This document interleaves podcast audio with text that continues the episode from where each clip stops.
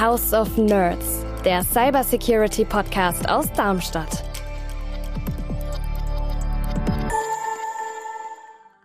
Sowas haben wir eigentlich in den 90er Jahren im Internet gesehen. Ja, die mhm. Dinge sind nicht abgesichert. Äh, viele Hersteller sind, sage ich mal so, in den 90er Jahren da stehen geblieben. Also zuerst mal ist es natürlich ein komisches Gefühl, wenn man weiß, die Angreifer können jetzt gerade hier immer noch drin sein. Viele Dinge, die man als gelöst ansehen würde, sind in der Medizintechnik nicht so direkt anwendbar.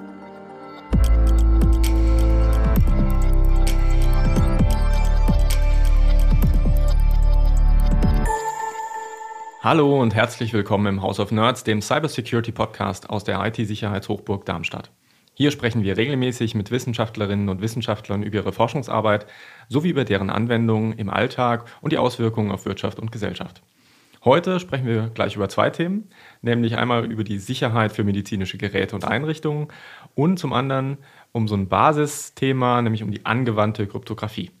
Ich bin Oliver Küch, bin PR-Mitarbeiter am Nationalen Forschungszentrum für angewandte Cybersicherheit Athene und mit mir hier im Studio ist wie immer meine Kollegin Anna Spiegel. Morgen, Anna. Ja, morgen. Ja, ich bin Anna Spiegel. Ich bin in der Marketingabteilung vom Fraunhofer SIT und zu Gast im House of Nerds heute ist Sebastian Schinzel. Er ist Professor im Fachbereich Elektrotechnik und Informatik an der FH Münster in NRW. Er leitet dort die Forschungsgruppe des Labors für IT-Sicherheit und seit Anfang des Jahres leitet er die Abteilung Applied Cryptography and Medical IT Security am Fraunhofer SIT in Darmstadt. Und außerdem ist er IT-Sicherheitsbeauftragter der FH Münster. Das wird später noch wichtig, da kommen wir noch drauf. Hallo Sebastian, habe ich irgendwas vergessen? Möchtest du was ergänzen? Moin, nein. Okay. Nein. Ja. Prima. Fast zusammen. Entweder oder. Ja, schön, dass du da bist. Ähm, zum Warmwerden machen wir am Anfang so ein kleines Spiel. Und das Spiel heißt Entweder oder. Und äh, ich gebe immer ein kleines Begriffspärchen und du sagst einen der beiden Begriffe. Also du entscheidest dich für ne, mhm. das möglichst zeitnah, dass so ein bisschen Tempo reinkommt. Okay? Okay. Kaffee oder Tee? Kaffee. Milch oder Sahne? Milch. Soja oder Hafer? Ah, Hafer. Hund oder Katze? Katze. Freiheit oder Sicherheit? Freiheit. WhatsApp oder Signal? Signal. Threema oder Telegram? Threema. Signal oder Threema? Signal. Signal oder MetaMost? Signal. Teams oder Slack? Slack. Tatort oder Polizeiruf? Keins von beiden Tatort. Pikachu oder Evoli? Evoli. James Bond oder Jason Bourne? James Bond. Netflix oder Disney? Disney. Münster oder Darmstadt? Münster. Fahrrad oder E-Bike? Fahrrad, Biobike. Frankfurter Kranz oder Münsterländer Struven? Ah, Frankfurter Kranz. Swatch oder Smartwatch? Smartwatch. S-MIME oder PGP? S-MIME. GNU PG oder was Neues? Komplett was Neues. Chat oder E-Mail? Chat. Mastodon oder X? Ganz klar Mastodon. Windows oder Linux? Linux. Privat oder gesetzlich? Privat. Herzlichen Dank. Soweit. Erstmal ähm, das Entweder-Oder. Da haben wir so ein paar Themen schon angerissen und das erste Thema, mit dem wir uns so ein bisschen tiefer beschäftigen würden, wäre, ich sag mal, Sicherheit von Krankenhaus, Medizintechnik, dem ganzen äh, klinischen Umfeld. Im Gesundheitswesen, ähm, ich sag mal vor drei Jahren, kommt ja auch so aus Nordrhein-Westfalen, gab es ja den äh, großen Hack auf die Uniklinik Düsseldorf mit extremen ähm, Folgen. Ne? Es war eigentlich nur ein Versehen. Äh, ich weiß ja noch nicht, ob es absichtlich gewesen ist. Trotzdem musste die Notaufnahme schließen und in Amerika war, glaube ich, jetzt ja, schon ein relativ großer GAU, wo 16 äh, Kliniken und andere Gesundheitsinstitutionen einem Angriff erlegen sind. Und äh, das Wall Street Journal hat gerade eine Geschichte am Laufen. Da steht dann im, in der Folge auf diesen Angriff auch, dass die Cyberattacken auf das Gesundheitssystem gefährden mittlerweile die Patientensicherheit. Das ist quasi sowas wie eine öffentliche Anerkennung. Was mich überrascht hat, war, ich habe dann da in dem Artikel auch eine ähm, Bilanz gefunden, was die Wiederanlaufkosten angeht. Also wie lange es dann dauert, um den Betrieb wiederherzustellen. Und da ähm, gab es von IBM eine Umfrage, die wirklich mal verschiedene Branchen sich angeschaut hat in 16 Ländern. Und das Gesundheitswesen, die haben die höchsten Anlaufkosten überhaupt von allen Sektoren gehabt. Das hat mich doch sehr gewundert. Jetzt beschäftigt ihr euch mit dem Thema, also Motivation ist, glaube ich, genug da, warum man das tun sollte. Was macht ihr eigentlich genau da? Ja, was machen wir eigentlich genau da? Also das Ganze fing, glaube ich, an 2015, 2016 mit dem ersten Projekt mit dem Uniklinikum Münster, wo wir zwei Doktoranden hatten, die erstmal Sicherheitsanalysen gemacht haben von Medizingeräten. Ja, Netzwerkanalyse gemacht haben, haben geguckt, findet man da Standardpassworte, kann man da sonst irgendwie einbrechen. So das übliche Penetration-Testing-Geschichte. Mhm. Und da war, glaube ich, so eine der, der Dinge, die wir da gemerkt haben, das ist alles ganz furchtbar. Also ganz furchtbar im Sinne von, sowas haben wir eigentlich in den 90er Jahren im Internet gesehen. Ja, die mhm. Dinge sind nicht abgesichert. Viele Hersteller sind, sage ich mal so, in den 90er Jahren da stehen geblieben. Da sind hardcodierte Standardpassworte waren da drin, da ist unverschlüsselte Kommunikation drin gewesen und so weiter. Mhm. Und seitdem sind wir weiter gegangen und haben uns mehr spezialisiert, viel mit Medizinern auch zusammengearbeitet, um zum Beispiel auch zu verstehen, was bedeutet denn das jetzt eigentlich, wenn eine Infusionspumpe übernommen wird, mhm. wenn Herzmonitore in einem Notfallschockraum falsche Werte anzeigen, was man alles mit äh, eingepflanzten Defibrillatoren und Herzschrittmachern machen kann und so weiter. Also wir sind ja Techniker, ich bin Informatiker und habe da immer so eine äh, sozusagen, ich reime mir mein eigenes Bedrohungsmodell zusammen und überlege, wie das sein könnte. Und als wir das abgeglichen haben mit den Medizinern, kamen da immer andere Dinge auch mhm. raus, die plötzlich Dinge, die wir nicht so schlimm fanden, das fanden die ganz schlimm. Mach mal ein Beispiel. Ja, genau. Ja, also wir haben ja Sicherheitsanalysen gemacht von solchen äh, eingepflanzten Defibrillatoren. Also Defibrillatoren sind ja diese Dinge, ne, die, was man auch im Fernsehen kennt, wenn jemand ne, eine Rhythmusstörung hat, Herzstillstand oder so, dann werden die geschockt mit diesen externen Defibrillatoren und die Dinger gibt's auch eingepflanzt. Also wenn Leute da so eine Condition mhm. haben, dann hat man die praktisch unter der Haut, hat man die eingepflanzt. Die messen die ganze Zeit die Herzfrequenz, detektieren dann äh, Kammerflimmern zum Beispiel, also mhm. bedrohliche, lebensbedrohliche Dinge und schocken dann praktisch von intern. Mhm.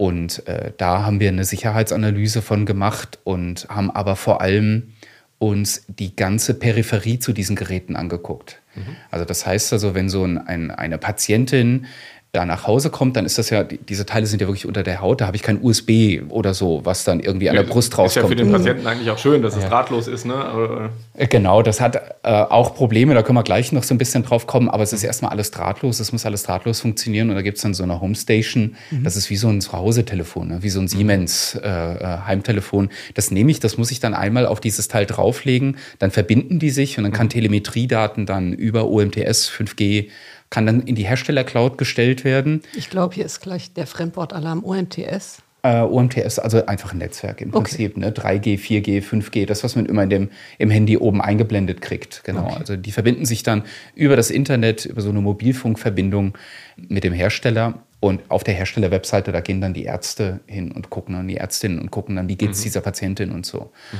Und wir hatten uns irgendwie gedacht, naja, wenn man diese Telemetriedaten irgendwie verzögert, dann wäre das total schlimm. Ja, wenn die Personen zu Hause sozusagen geschockt werden und ne, fallen dann vom Sofa, dann will man das sofort wissen und fährt mhm. da dann mit, mit äh, der Ambulanz hin. Und die haben gesagt, nee, das reicht, wenn wir das am Montag dann drauf sehen. Also ne, die sind dann meistens wieder so fit und äh, ne, können dann nach fünf Minuten wieder aufstehen und so, sind kurz ohnmächtig und dann rufen die selber den Notdienst an und so. Das sind so Dinge, so, so Stories, wo man sich so denkt, was, okay. okay, ja, also total abgefahren jetzt. Ja, das ja. zeigt aber, wie wichtig es ist, mit den total. Anwendungsleuten wirklich zusammenzuarbeiten. Mhm. Die Technik allein dann nicht ausschlaggebend ist immer. Mhm, ja. Genau, ne? Aber das war so sozusagen unser, wir haben also tech, sehr technisch angefangen, wir sind sehr technisch, wir machen Penetration-Tests und so weiter, wir gucken, wie Angriffe funktionieren. Dann geht man zu den Medizinern und stellt denen dann so die Frage, was sind denn so Angriffsszenarien, die für euch schlimm wären? Und äh, ne, dann haben wir äh, so eine Analyse gemacht, wo es darum ging, sagen wir einfach mal, es gibt ein Großschadensereignis, so nennen die das. Also ein mhm. Autounfall auf der A1, oh. äh, ne, äh, Terroranschlag in der Innenstadt oder so. Wir hatten ja mal so eine äh, so ein Amokfahrer, der sozusagen, also in Münster in so eine mhm. Menschenmenge reingefahren ist ja. und so weiter, was am UKM auch aufgeschlagen ist. Und die Frage ist jetzt, kann man so etwas eigentlich mit einem Hackerangriff noch ver, verschlimmern? Mhm. Also kann ich ein Krankenhaus angreifen, in dem Moment ne, sozusagen begleitend damit und wie würde das aussehen? Also wie sieht ein sehr gut informierter Hacker eigentlich aus? Auf was müsste der sich konzentrieren? Mhm. Und äh, na, dann haben wir sozusagen die medizinischen Prozesse im Schockraum modelliert. Also zum Beispiel, wenn jetzt äh, Patienten reinkommen, die äh, involviert waren in einem, in einem, schweren Autounfall, dann kann es sein, dass die laufen die vielleicht sogar rein, die sind topfit, mhm. haben aber eine interne Blutung, Milzriss oder so und verbluten gerade innerlich, merken das aber gar nicht. Mhm. Und deshalb gibt es so, so Standarddinge, die einfach laufen müssen. Da gibt es ein Thoraxröntgen, da wird erstmal geguckt, haben die irgendwo eine Einblutung oder so. Ne? Und das muss aber sozusagen so schnell wie möglich muss das funktionieren. Mhm. Und wenn man jetzt zum Beispiel hergeht und sagt, wir haben so ein großes Schadensereignis und wir schalten einige Röntgengeräte aus, dann kann das schlimm sein. Es kann aber auch schlimm sein, dass man sagt, wir schalten die Aufzüge aus. Mhm. Ne, Ach, weil turns okay. out, ne, auf derselben Ebene sind zwar zwei Röntgengeräte, aber oben drüber sind noch mal drei. Mhm. Wenn die unteren beiden belegt sind, dann geht man halt zu den oberen drei. Wenn man nicht mehr hochkommt, hat man ein Problem. Mhm. Ne, und sozusagen da auch so, ja, ich sag mal, so, so, so Angriffsszenarien, kritische Pfade irgendwo zu finden. Wie, wie, würde ein hypothetischer Angreifer eigentlich vorgehen, wenn er maximalen Schaden äh, irgendwie verursachen wollte? Mhm. Also ich glaube, jetzt so in den letzten beiden Jahren haben wir ein Forschungsprojekt, wo wir dann auch einfach sagen, hm, lehnen wir einfach mal an, dass man so ein komplexes System wie im Krankenhaus vielleicht gar nicht effektiv beschützen kann, sondern man mhm. muss einfach damit rechnen, dass Angreifer da reinkommen. Wir sehen das nahezu wöchentlich, mindestens monatlich. Weil es irgendwo immer ein Schlupfloch gibt, irgendeine Sicherheitsschwachstelle, die nicht ähm, gepatcht ist. Und im Gesundheitssektor, das ist jetzt zum Beispiel auch eine Besonderheit, soweit ich das ähm, gesagt bekommen habe, kann man auch gar nicht einfach mal ein Update fahren. Ne? Also man kann nicht sagen, hier, äh, ich mache jetzt mal alle Systeme auf neu, weil da sind Gewährleistungen dran bei den verschiedenen Geräten oder ich sag mal aus den wenigen Krankenhausbesuchen, die ich äh, schon genießen durfte, dann äh, gibt einem schon manchmal zu denken, ne? wenn die Maschine dann hochfährt und man sieht so, okay, da ist so ein Windows XP drauf, was macht das jetzt? Ja, ich meine, das sind auch so fundamentale Probleme natürlich. Also die Laptops, die jetzt hier stehen, mhm. die sind nach drei Jahren abgeschrieben. Dann sind ja. die lahm, dann ist die Festplatte voll, man hat keine Lust mehr drauf. Ja, das Display ist gerissen ein bisschen und so, weil es runtergefallen ist. Dann kriegt man ein neues. So ein MRT, ein Röntgengerät wird halt heute gekauft. Das kostet viel Geld, sechsstellig, siebenstellig. Mhm. Und das ist dann irgendwann nach fünf Jahren bezahlt und verdient dann Geld. Hm. Ähm, und irgendwann wird das dann, ne, wenn wir jetzt ein Universitätsklinikum nehmen, die fahren das dann fünf bis zehn Jahre und nach fünf bis zehn Jahren funktioniert das aber immer noch. Ne? Dann läuft ja die aktuelle Windows- oder Linux-Version drauf und äh, dann wird das äh, möglicherweise im Uniklinikum ausgemustert und geht dann irgendwo, äh, sag ich mal, in die deutsche Provinz rein und mhm. wird da weiterverkauft, läuft da noch weiter. Und wenn es da nicht mehr benutzt wird, geht es in die Ostblockstaaten, dann geht es nach mhm. Indien oder sonst irgendwas, wo das Ding nochmal zehn Jahre läuft. Genau, unheimlicher Lebenszyklus und Unheimlich. totales Legacy-Problem, glaube ja. ich, dann für die Betreiber halt. Ne? Genau, aber man kann halt auch einfach nicht, wie gesagt, die Dinger funktionieren noch. Es werden neue angeschafft, weil die dann eine höhere Auflösung haben oder so. Aber für jetzt, sage ich mal, äh, in, ne, das ist für eine Krebstherapie vielleicht nicht so gut, aber für einen gebrochenen Arm, das, das sieht man da immer noch, wo der gebrochen ist und so. Und das sieht man auch für immer. Das heißt, das Ding ist in 20 Jahren immer noch Geld wert und mhm. äh, kann immer noch für Menschen gute Dinge tun. Und äh, so funktioniert IT aber nicht. So funktioniert Microsoft nicht, Linux nicht und die ganzen Hersteller auch nicht. Mhm. Die wollen nicht so lange eine Garantie dafür geben, dass Updates gefahren werden und so. Weil das, was du gerade angesprochen hast, ist ja auch, ich muss so Medizingeräte muss ich zertifizieren. Mhm. Wenn ich da einfach hergehe und äh, mache da irgendwelche Updates rein und Patches rein und so, dann verliert das Ding möglicherweise seine Zulassung.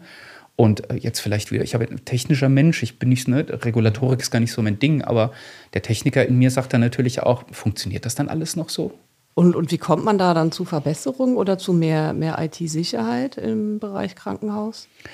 Ja, ich glaube, die einzige Möglichkeit, wir haben ja jetzt von dem Windows XP haben wir gesprochen, das ist Realität. Da gibt es, also ist ja mittlerweile nicht mehr nur Windows XP, sondern Windows äh, äh, ne, 7 gehört da jetzt auch mittlerweile dazu und so. Mhm. Und ein, ein, weiterlaufendes Problem. Wir wissen, die, jetzt aktuell werden sie ausgeliefert mit Windows 10, Windows 11. Das ist jetzt noch okay, in fünf, in zehn Jahren nicht mehr.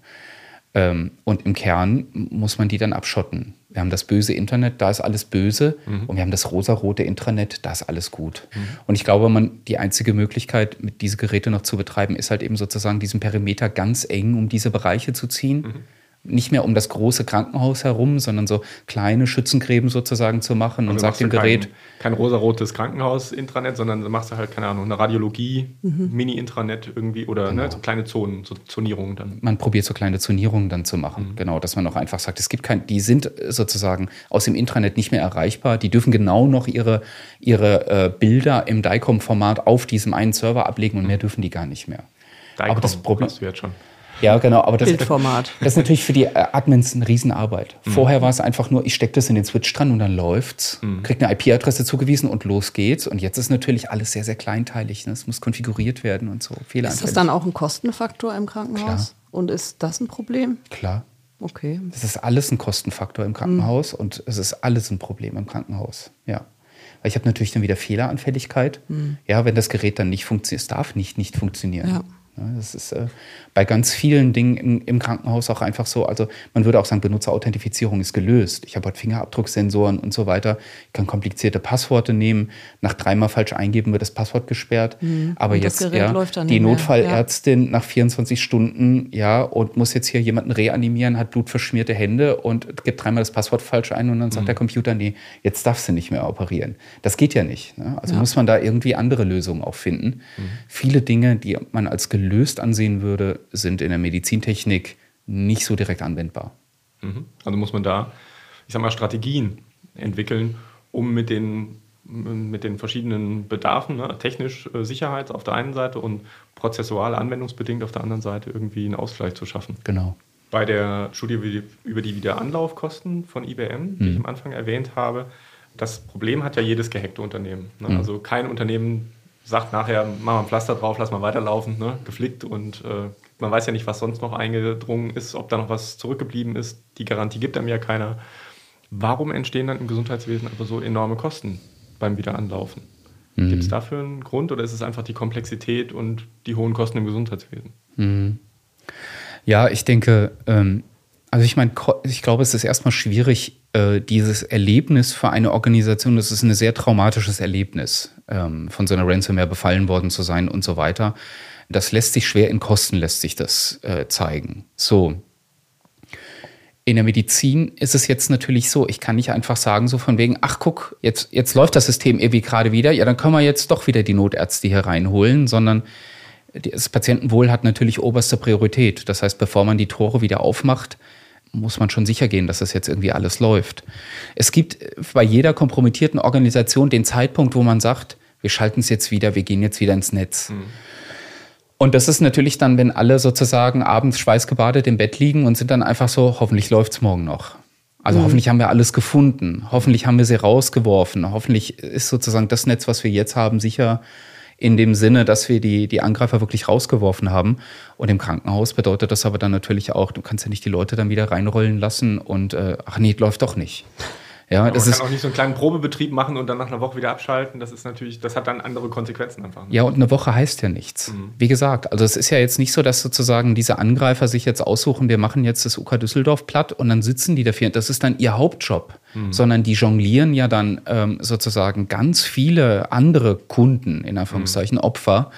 Und ähm, nur wenn, nach, wenn in einer Woche nichts passiert, das heißt es noch lange nicht, dass nicht in einem Monat was passiert.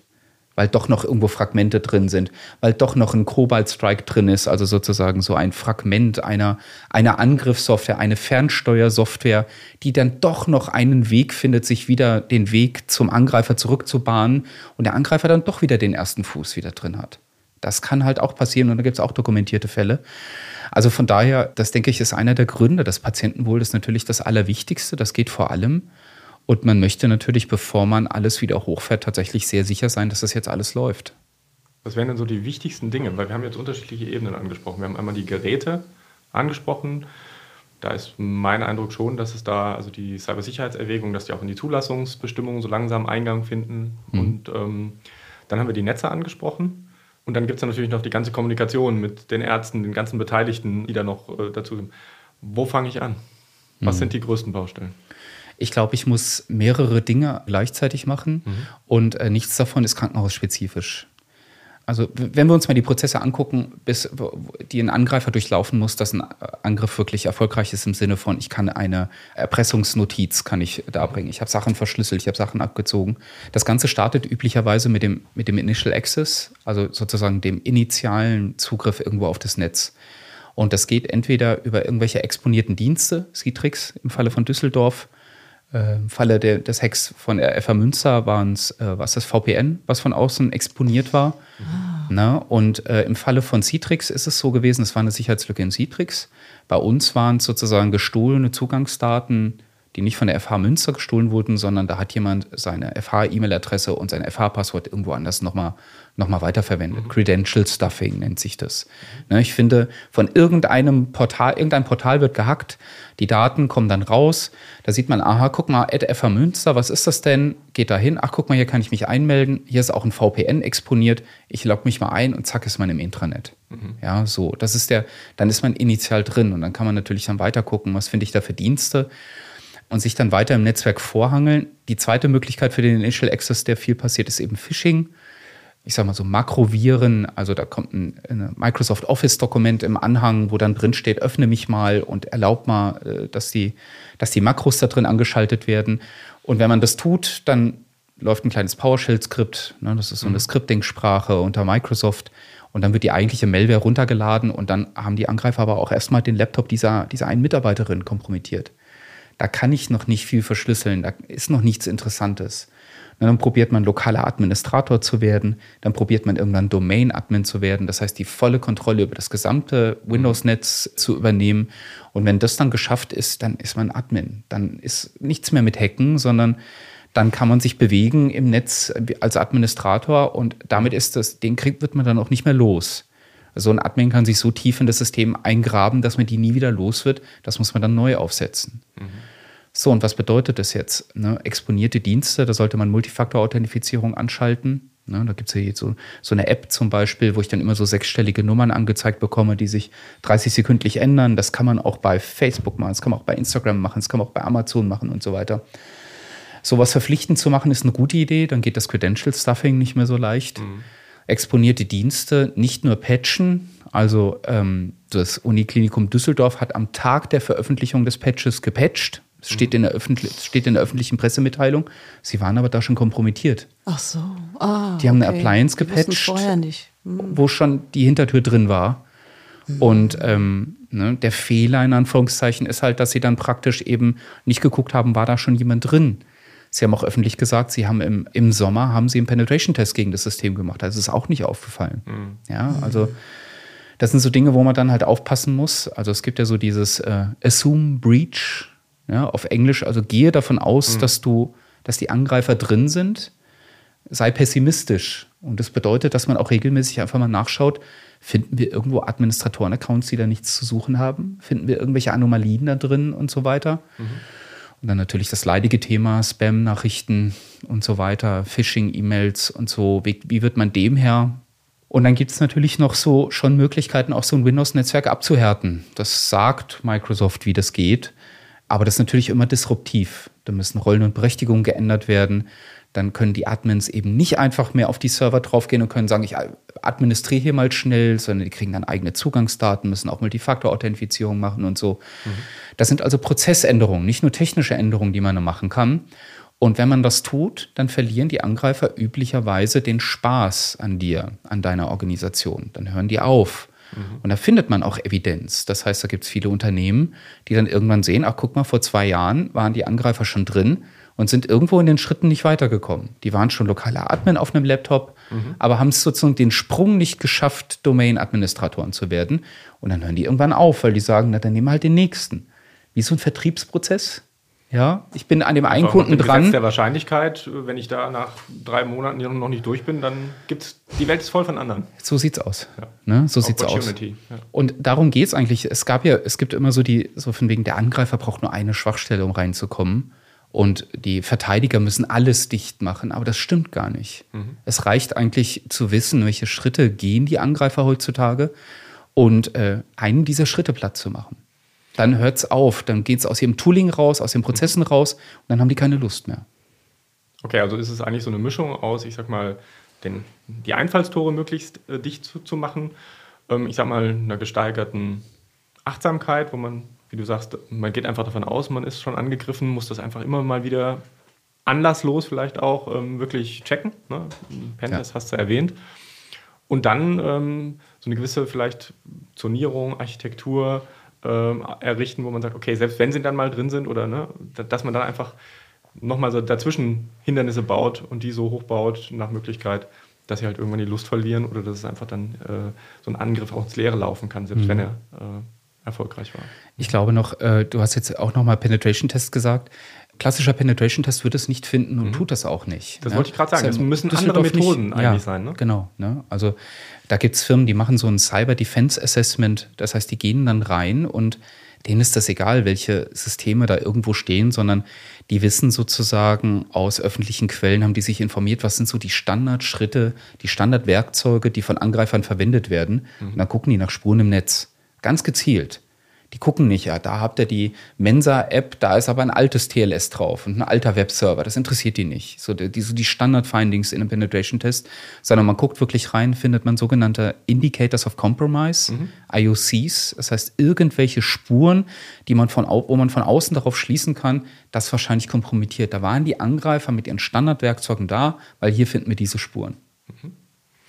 Ihr habt in einer Studie so eine im Krankenhaus mal den Live- Test gemacht und habe da ja auch, wie ich finde, interessante Erkenntnisse gewonnen, die das ja unterstreichen, was du eben auch gesagt hast. Kannst du das vielleicht nochmal erläutern, was ihr da gemacht habt und was ihr herausgefunden habt? Hm.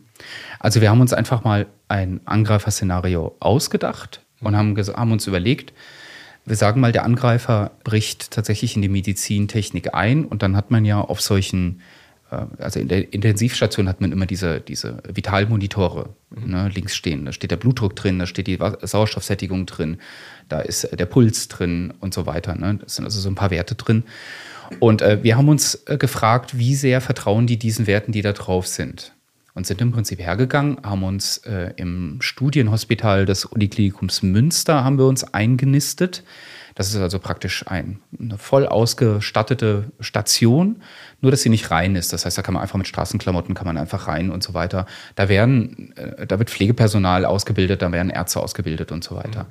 So, und wir durften da rein und haben im Prinzip diese, äh, diese, diese Herzmonitore einfach nachgebaut. Das sind im Prinzip äh, Monitore, die mit einem Rechner verbunden sind. Mhm. Und wir haben das Ganze als eine Webseite nachgebaut und konnten da eigene Werte anzeigen. Also Pixel genau gleich.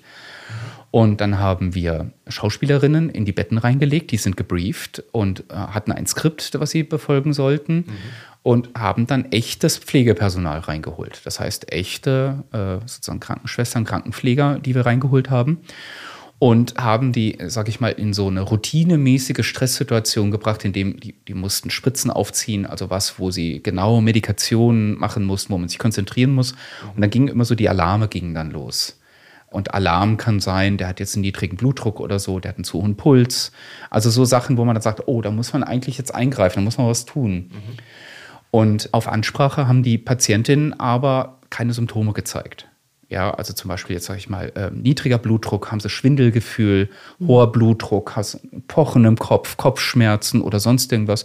Und die so angesprochen wurden, haben die gesagt, nee, mir geht's gut eigentlich. Und dann war die Frage, werden jetzt Blutdruck erhöhende Mittel gegeben, werden jetzt Blutdruck senkende Mittel gegeben mhm. auf Basis von dem? Oder gehen die, gehen äh, sozusagen die Pflegerinnen her und nutzen einfach das Stethoskop oder nehmen ihre Uhr und fühlen den Puls und mhm. so weiter? Und also wie sehr vertrauen sie diesen IT-Systemen? Und äh, da war halt eben eines dieser Ergebnisse, dass der, dem schon immer vertraut wird. Also die haben, ne, das Pflegepersonal ist in solchen Fällen immer angehalten, nochmal zu verifizieren, also bevor man Medikamente gibt, nochmal nachzuprüfen. Ist das richtig, ist das nicht richtig? Und wenn da zum Beispiel stand, es ist ein sehr niedriger Blutdruck, dann sind die an demselben Gerät hingegangen, was ja von uns kompromittiert war, wenn man so möchte, und haben gesagt, miss nochmal. Dann kann man natürlich wieder ein niedriger Wert raus. Und dann haben die gesagt, jetzt habe ich es verifiziert, jetzt ist gut, jetzt kann ich dem das geben. Mhm. Ja. Na, das ähm, so sozusagen unser, äh, unser Kooperationspartner ähm, meinte immer so, man bräuchte im Krankenhaus immer so etwas wie ein, wie ein Flugzeugpilot. Ne? Der hat auch die Instrumente und da steht ein Höhenanzeiger drin, aber man kann immer noch aus dem Fenster schauen. Mhm. Ja, man kann immer noch gucken, ah, wo sind wir denn hier? Sieht das aus wie 100 Meter? Nee, das kann keine 100 Meter sein. Wir sind mindestens einen Kilometer weit oben. Und ähm, sowas kann ich eigentlich auch machen, wenn ich ein Stethoskop um habe. Kann ich ja. einen Puls fühlen. Ne? Und ja, oder dann, Blutdruck messen. Ne? Also wenn ich so einen, so einen Blasebalg dabei habe, genau. habe ich auch schon gemacht. Ja, ja siehst du. Ähm, genau. Ich, ja.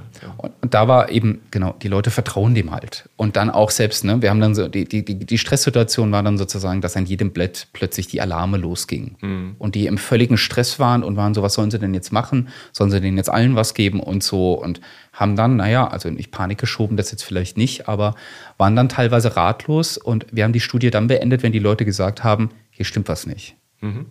Dann war, haben wir gesagt, so, okay, wir brechen das jetzt ab, machen ein Debriefing. Mhm. Ne? Wir wollen ja auch nicht, dass die Leute jetzt rausgehen und sagen, dann den ganzen Herzmonitoren darf man nicht vertrauen. Mhm. Das wäre ja übrigens der Super-GAU. Mhm. Also wenn wir eine Forschung machen und finden irgendwelche Sicherheitslücken irgendwo drin und das führt dazu, dass die Leute sagen, ich habe Herzdrücken, aber ich gehe lieber nicht ins Krankenhaus, da werde ich ja umgebracht. Oh Gott. Genau, wegen aus Angst vor dann haben wir, Dann haben wir den Schaden. Ja. Ja, ja, dann haben wir einen maximalen Schaden. Also das müssen wir tunlichst verhindern, mhm. dass, dass sowas passiert. Und das jetzt äh, vielleicht auch hier nochmal, also es ist, ne, geht ins Krankenhaus. Also ne, deshalb war mir das nochmal so wichtig, das nochmal zu sagen. Oder zum Arzt, genau. Stand, also. In Düsseldorf stand es ja, ne, diese Patientin ist gestorben, weil sie umgelegt wurde. Und es gibt eine Studie, die es eindeutig sagt, nee, die, es sah sehr schlecht aus um diese Dame. Also die Verzögerung hat nicht dazu geführt. Es gibt noch keine bekannten wirklichen Todesfälle, wo man jetzt sagt, äh, oder, oder wo wirklich jemand massiv zu Schaden gekommen ist wegen Cyberangriffen. Es ist immer noch eine gute Idee, da sofort hinzugehen. Aber die Menschen, das hast du ja eben schon äh, quasi, wie gesagt, auch schon die Überleitung ähm, zu der, eurem zweiten Thema gemacht, dass man die mitnehmen muss. Ne? Mhm. Angewandte Kryptographie ist eben nicht die ich sag mal, theoretische äh, Kryptographie, was dann alles mathematisch basiert und genau sein muss und beweisbar sicher, sondern eben, wie es auch bei den Leuten ankommt.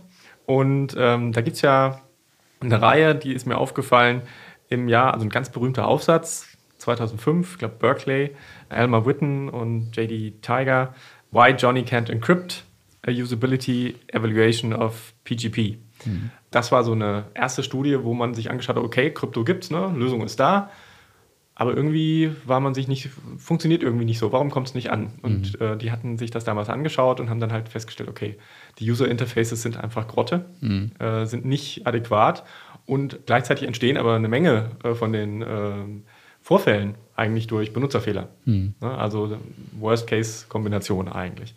Im Jahr 2015 haben die dann nachgelegt oder andere Kollegen, Why Johnny Still Can't Encrypt, Evaluating the Usability of Modern PGP Client. Da hat man dann zehn Jahre später nochmal geschaut und es war nicht groß besser. Und ihr habt dann 2019, deswegen die Vorgeschichte, zwei Aufsätze gebracht. Johnny, you are fired, spoofing open PGP and S-MIME signatures und What's up, Johnny? Covert Content Attack on Email and End-to-End -End Encryption. Vielleicht kannst du uns kurz mal ins Jahr 2019 mitnehmen. Was ist da bei euch passiert und äh, was habt ihr da eigentlich dazu veröffentlicht? Ja, also ich meine, zu, zuerst mal, wer gerne etwas Unterhaltung braucht, dem kann ich einfach nur das ans Herz legen. Why Johnny Can't Encrypt, das Paper muss man mal gelesen haben, wenn man so kleines bisschen, also so die Grundlagen von Kryptographie ja. verstanden hat. Weil, also ich äh, habe, als ich das das erste Mal gelesen habe, das Paper, ich hatte physische Schmerzen. Ich habe mich gewunden auf dem Sofa, weil es ist dann wirklich so, äh, die User haben ihren privaten Schlüssel versendet, mhm. weil sie wollen ja private Nachrichten bekommen von, den, von dem Gegenüber und oh, so. Ne? Ja, ja, also ja, irgendwie rührend, die Leseempfehlungen können wir nur weitergeben. Wir wollten ja. ohnehin in die Shownotes reinpacken, weil genau. es ein Klassiker auch ist. Ne? Ja, das ist richtig ne? ein Klassiker. Also wo man dann auch einfach sieht, okay, also Kryptographie wurde gemacht erstmal von Mathematikern. Das ist da einfach aufgefallen. Äh, ich glaube, man kann einfach sagen, so Kryptographie, wenn man die, die Primitive wie öffentlicher Schlüssel, privater Schlüssel, Schlüsselgenerierung, das ist jetzt das Chiffrat, das ist der Klartext und so, das ist nicht intuitiv, das verstehen die User nicht.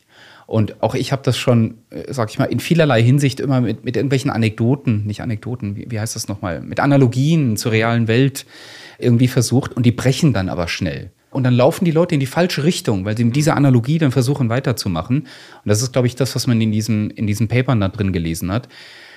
Die Paper, die wir geschrieben haben, da geht es weniger um Usability, sondern wir sind hergegangen und haben so übliche PGP-fähige Clients genommen, also Thunderbird, Outlook und so weiter, und haben versucht, können wir eine digital signierte Mail äh, versenden, die so, die gefaked ist, die von jemand anderem kommt als dem eigentlichen Absender, aber für den Empfänger sieht es so aus, als wäre sie digital signiert. Mhm. Wir haben da nichts mit Krypto gemacht, keine Krypto gebrochen. Das ist reine Taschenspiel. Spielerei, um das jetzt mal so zu sagen. Also, ne, weil da gibt's dann sozusagen den grünen Haken, den Thunderbird dann macht. Diese Nachricht wurde signiert, digital signiert von Sebastian Schinzel oder so. Mhm. Das wird irgendwo eingeblendet. Und wir haben im Prinzip einfach eine gefakte HTML-E-Mail geschrieben, die einfach sozusagen einfach so eine grüne Zeile macht mit so einem grünen Haken, mit einem kleinen PNG drin mit einem Image, also einem Bild mit dem gleichen Haken, wie es auch Outlook und Thunderbird einblendet und haben das an die User geschickt. Und wenn wir halt sagen, es ist pixelgleich, mhm. also sozusagen mhm. das Outlook sieht exakt so aus, wie wenn ich eine digital signierte Mail drin habe, dann haben wir gesagt, okay, dann haben wir gewonnen. Und wir haben gesagt, okay, wir wissen jetzt, dass Otto Normalverbraucher das nicht kann, aber können es die Experten? Also die Leute, die von sich sagen, ich kann PGP. Und dann sind wir auf drei verschiedene Konferenzen gegangen. Wir waren auf den CCC-Kongress, wir waren auf dem CCC Camp und haben da Vorstudien gemacht. Mhm. Und Vorstudie bedeutet, wir haben einen Thunderbird mitgebracht, wo wir diese Mails drin hatten und sie durften frei mit dem System interagieren. Und sie mussten uns danach sagen, ist diese Mail gültig oder nicht? Und hatten so ein paar Dutzend Beispiele hatten wir dann. Und da haben wir dann auch gesehen, also viele sind immer noch drauf reingefallen. Äh, wir haben die Leute gefragt, nutzt ihr Thunderbird? Wenn ja, okay. Ähm, nutzt ihr PGP? Wenn ja, dann darfst du an der Studie teilnehmen. Also alle Leute, die gesagt haben, ja, ich nutze das, ja, ich kenne mich damit aus. Und selbst die sind drauf reingefallen. Jetzt ein bisschen polemisch. Äh, warum mühen wir uns eigentlich mit E-Mail ab? Wollen wir nicht lieber sagen, Signal, Threema und, und Co. Versuchen wir lieber da irgendwie was Föderiertes zusammenzukriegen aus mhm. den Dingen. War das nicht irgendwie so eine Idee, dass demnächst es kommen soll, dass man von Messenger-Dienst zu einem anderen Messenger-Dienst auch schreiben kann und dass es dann mhm. richtig ankommt? Das will man natürlich. So, und das ist einerseits erstmal cool, weil eigentlich will man sowas ja haben. Ja, ich möchte die mir jetzt einen Signal Messenger machen genau. und, ähm, und ich hätte gerne einen Meta Messenger. Einen Messenger, wo schön. ich quasi alle Nachrichten. Genau. Mhm. Genau. Alle Eltern In Gruppen, Gruppen, am besten. genau, genau, in Gruppen. Dieses Postfachprinzip brauche ich irgendwie. Weil die Meta-Messenger ja. gibt so Sachen gibt's, mhm. aber das bricht natürlich, sobald man Gruppen hat. Genau. Ja, dann ist natürlich ah. alles irgendwie okay. durcheinander und so, weil die anderen nutzen diesen Meta-Manager ja nicht. Ne? Und dann wird es also alles ganz kompliziert. Es gibt sozusagen jetzt ein neues Protokoll, das nennt sich MLS, mhm. Message Layer Security. Und da sind die im Prinzip hergegangen und haben einmal herstellerunabhängig ein Protokoll designt, mit dem man auch richtig große Ende-zu-Ende verschlüsselte Gruppen machen kann. Mhm. Das ist noch so eine Einschränkung bei Signal, die, glaube ich, so mehrere tausend Gruppengröße haben oder so. Aber bei Telegram habe ich ja Hunderttausende zum Beispiel. Mhm. Ja, ähm, genau. Telegram kann das auch nur machen, weil es unverschlüsselt Also es ist, nicht, es ist nur transportverschlüsselt. Mhm. Der Kram, alles, was ich jemals über Telegram schreibe, liegt für immer im Klartext auf den Servern irgendwo in Russland, Saudi-Arabien mhm. von den Betreibern von Telegram. Also was interessant ist, weil die haben ja eigentlich aus Sicherheitssicht einen ganz guten Ruf. Mhm. Zumindest in, sage ich mal, besonderen Kreisen.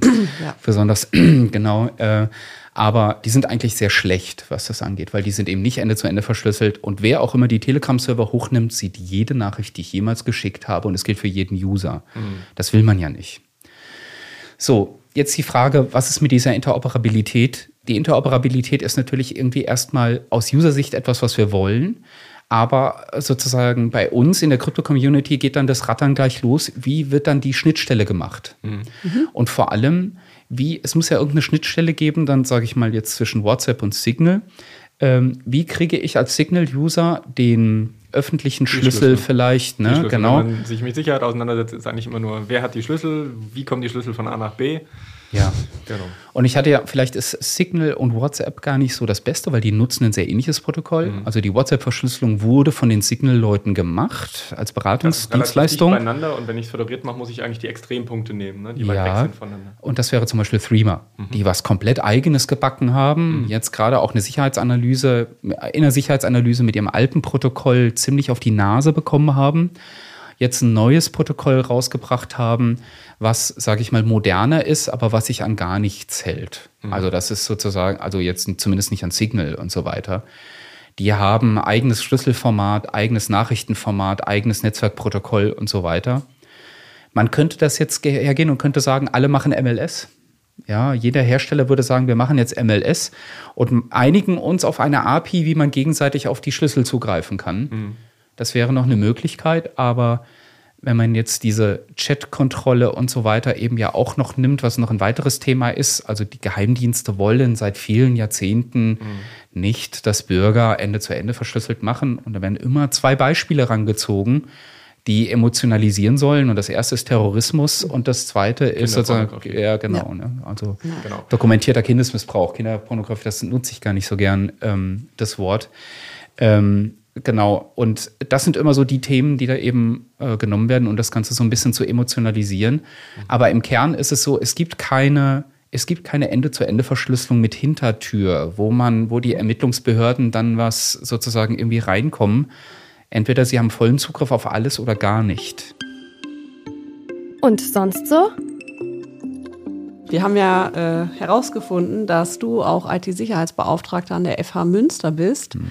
Und äh, wir haben vorhin über Hacks im Medizinbereich gesprochen. Wir haben jetzt über angewandte Kryptographie gesprochen, wie man das äh, sicher oder nicht sicher oder überhaupt einsetzen kann. Und du hattest auch, als es um die äh, Medizinsicherheit ging, hattest du gesagt, dass Leute, die Opfer von so einem Ransomware-Angriff oder überhaupt von einem Hack Opfer sind, dass die erstmal traumatisiert sind, dass da deren Vertrauen auch erschüttert ist in die Systeme. Und ähm, wie hast du das denn selber erlebt als IT-Sicherheitsbeauftragter oder als Hauptansprechperson bei einem Hack von, hm. von der FH Münster? Und was ist da eigentlich genau passiert? Habt ihr das dann rausfinden können? Ja, also es gibt von dem, sag ich mal, von den technischen Hinterteilen gibt es einen Talk, der aufgezeichnet wurde, der steht auf YouTube, den können wir ja vielleicht in den ja, Show Notes unten ähm, mhm. verlinken. Daher vielleicht in aller Kürze, wer da die Details haben will, kann sich gerne den Vortrag angucken, wo wir da sehr offen mit umgegangen sind, wie die Angreifer reingekommen sind, was die Fehler bei uns waren, wie wir das ausgemerzt haben. Aber im Kern ist es so, wir haben an einem Tag mehr oder weniger durch Zufall, und man kann auch sagen, irgendwie das Glück der Tüchtigen, gemerkt, dass da Anomalien auf bestimmten Systemen drauf sind und haben am Ende vom Tag gemerkt, dass da jemand bereits sozusagen die Windows-Domäne schon übernommen hat. Also Domain-Admin-Rechte dann hat. Domain-Admin-Rechte, genau. Also ähm, es war relativ klar, dass hier die Zugangsdaten gestohlen wurden. Da haben wir Evidenz für gefunden. Wir haben aber noch nichts gefunden an irgendeiner, sage ich mal, Schadroutine. Es ist nichts verschlüsselt worden und so weiter. Wir haben gesehen, dass die Benutzerdatenbank, das heißt also Benutzernamen und verschlüsselte Passworte von allen 18.000 Angehörigen abgezogen wurde. Das wussten wir. Aber mehr Evidenz haben wir sonst nicht, wie dass Daten abgeflossen sind. Und sind dann im Prinzip in den Offline-Modus gegangen. Das heißt, wir hatten einen Incident-Response-Dienstleister, der uns dann tatsächlich ab Stunde 1 dabei betreut hat und uns zur Seite stand. Und äh, mit denen gemeinsam sind wir dann übereingekommen, standen kurz vor der Prüfungsphase, oh. dass wir genau jetzt erstmal so tun, als wäre nichts passiert, aber die sozusagen die Hauptfirewall einfach dicht machen. Das heißt, es war, wenn man auf dem Campus war, sah alles aus wie vorher auch. Man ist nur nicht ins Internet gekommen, aber alle Lernsysteme waren da. Wir konnten die Prüfungslisten ausdrucken, die Raumplanung waren da, wer ist wo eingeteilt, um Prüfungen zu machen und so weiter.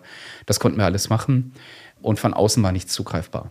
Ja, das heißt also, man konnte nicht auf die Webseite zugreifen, aber wenn man am Campus war, konnte man alles äh, sozusagen noch machen. Und äh, genau, sind dann sozusagen, haben wir ja vorhin schon drüber gesprochen, man kann mit diesem System nie wieder online gehen. Ja. Ja, und äh, das bedeutet natürlich auch erstmal, wir müssen 18.000 Benutzerpassworte neu setzen, was ein Aufwand für sich nochmal war, weil äh, man will ja auch die Möglichkeit haben, dass die Leute das über das Internet machen können. Und wie unterscheide ich, ist das jetzt mhm. wirklich Sebastian Schinzel oder sind das jetzt die Hacker, die sich mit dem geklauten Passwort gerade ein neues Passwort widersetzen und so weiter? Das war aufwendig und da sind auch so ein paar im Nachhinein lustige Anekdoten äh, in dem Vortrag drin. Ja, wie fühlt sich das an?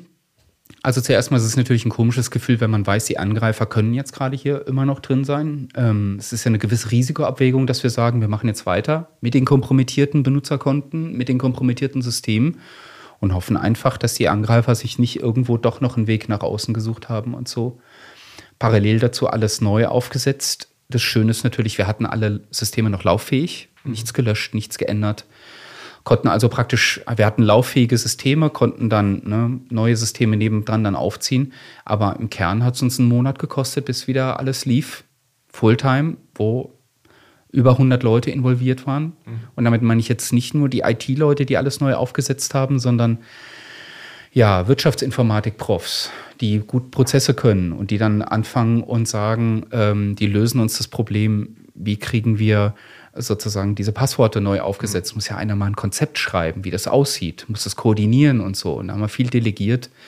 Also da waren viele Leute, die viele Wochenenden da durchgearbeitet haben. Und bei uns war es nach einem Monat vorbei.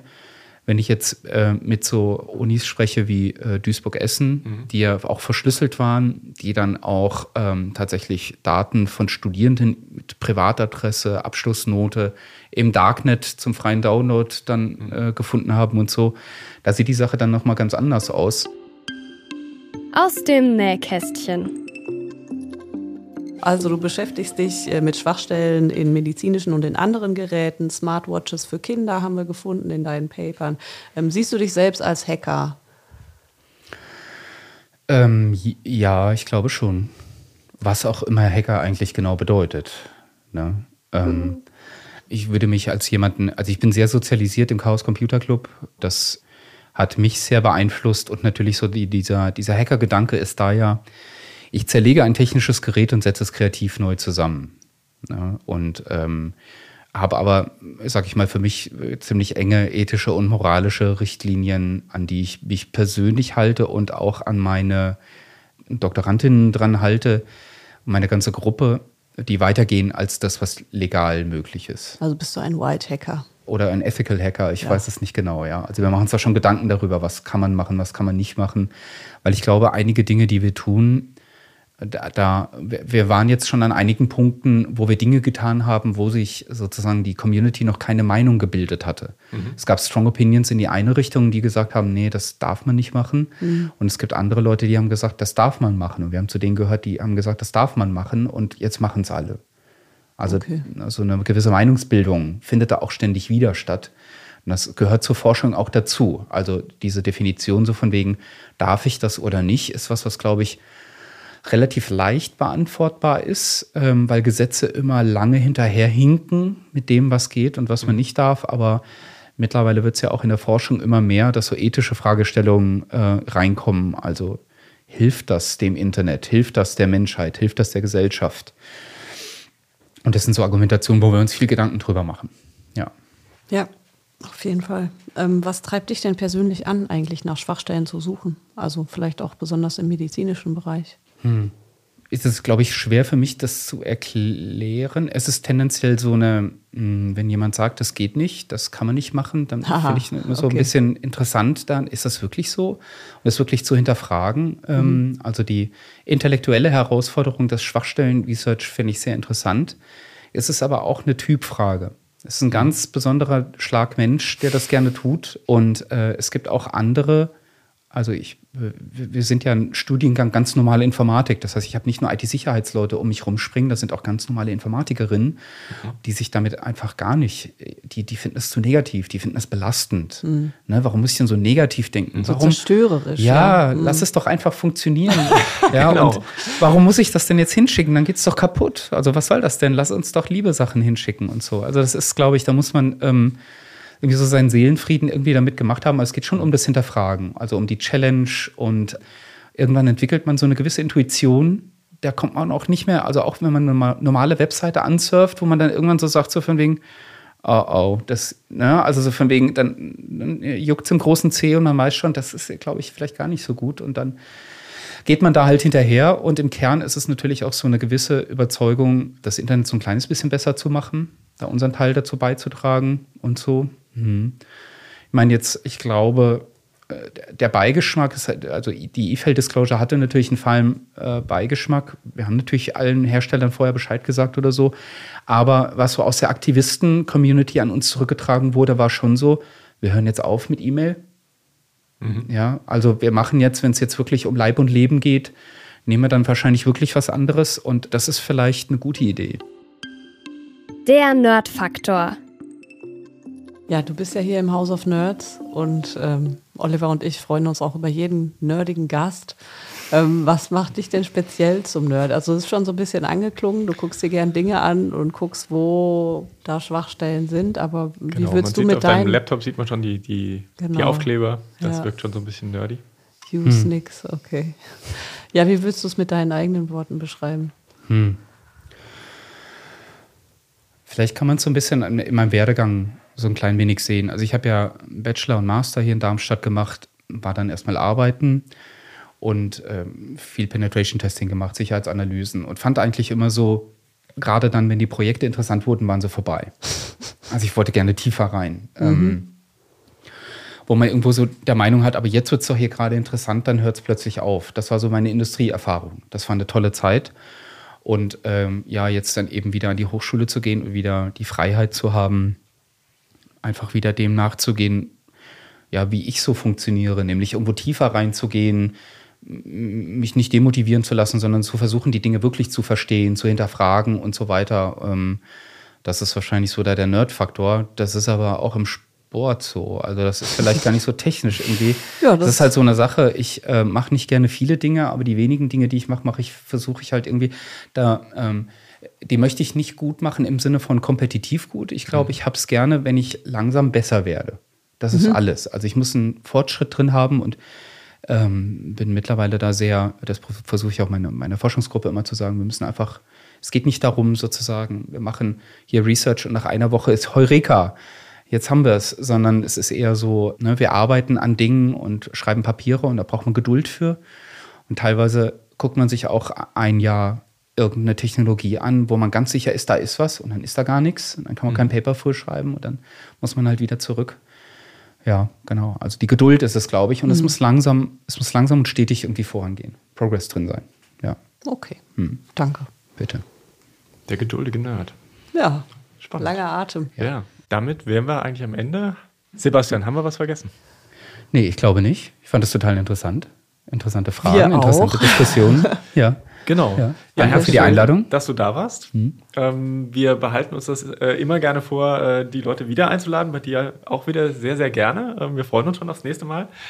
Ganz herzlichen Dank an alle, die hier auch zum Erfolg der Sendung beitragen. Zum Beispiel an den Max Leiding aus der Technik, an die Caroline Strohbehn in der Regie, an die Saskia Küstner, unsere Jinglestimme und natürlich an Anna. Ja, und danke an Oliver natürlich auch. Genau, und besonderen Dank immer am Ende doppelt für unseren Gast, äh, Sebastian Schinzel. Schön, dass du da warst und ja, hoffentlich bald wieder. Dankeschön natürlich auch fürs Zuhören an alle äh, Podcast-Liebhaber. Wir freuen uns immer über äh, Nachrichten, Anregungen, Themenwünsche, könnt ihr gerne bei uns abladen, aber auch konstruktive Kritik. Schickt am besten an eine E-Mail, die da lautet, Anna weiß das immer? podcast.sit.fraunhofer.de Genau. Ansonsten hoffen wir, es gefällt und freuen uns, wenn ihr bei uns reinschaut, äh, uns abonniert und freuen uns aufs nächste Mal. Bis dahin, tschüss. Tschüss. Tschüss. Und eine verschlüsselte Mail bitte hinschreiben.